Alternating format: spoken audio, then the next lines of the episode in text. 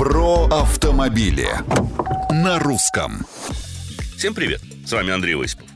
Есть рекорды, которые очень легко предсказать. Так, год назад, знакомясь со статистикой штрафных постановлений в отношении водителей, я ни на секунду не сомневался, что спустя еще 12 месяцев их станет больше. И вот вам свежие цифры. По итогам 2021 года ГИБДД вынесла в отношении автовладельцев почти 180 миллионов штрафов, что на 9% больше, чем в 2020. Выходит по 4 штрафа на каждую зарегистрированную машину или более одного постановления на каждого жителя страны, включая детей и стариков.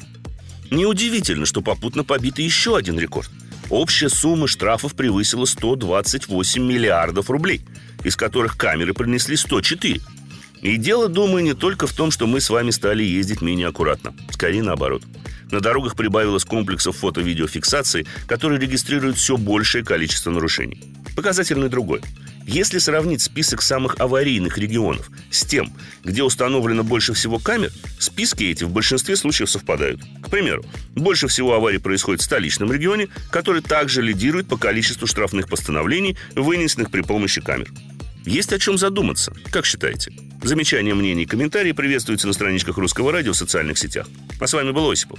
Про автомобиль. На русском.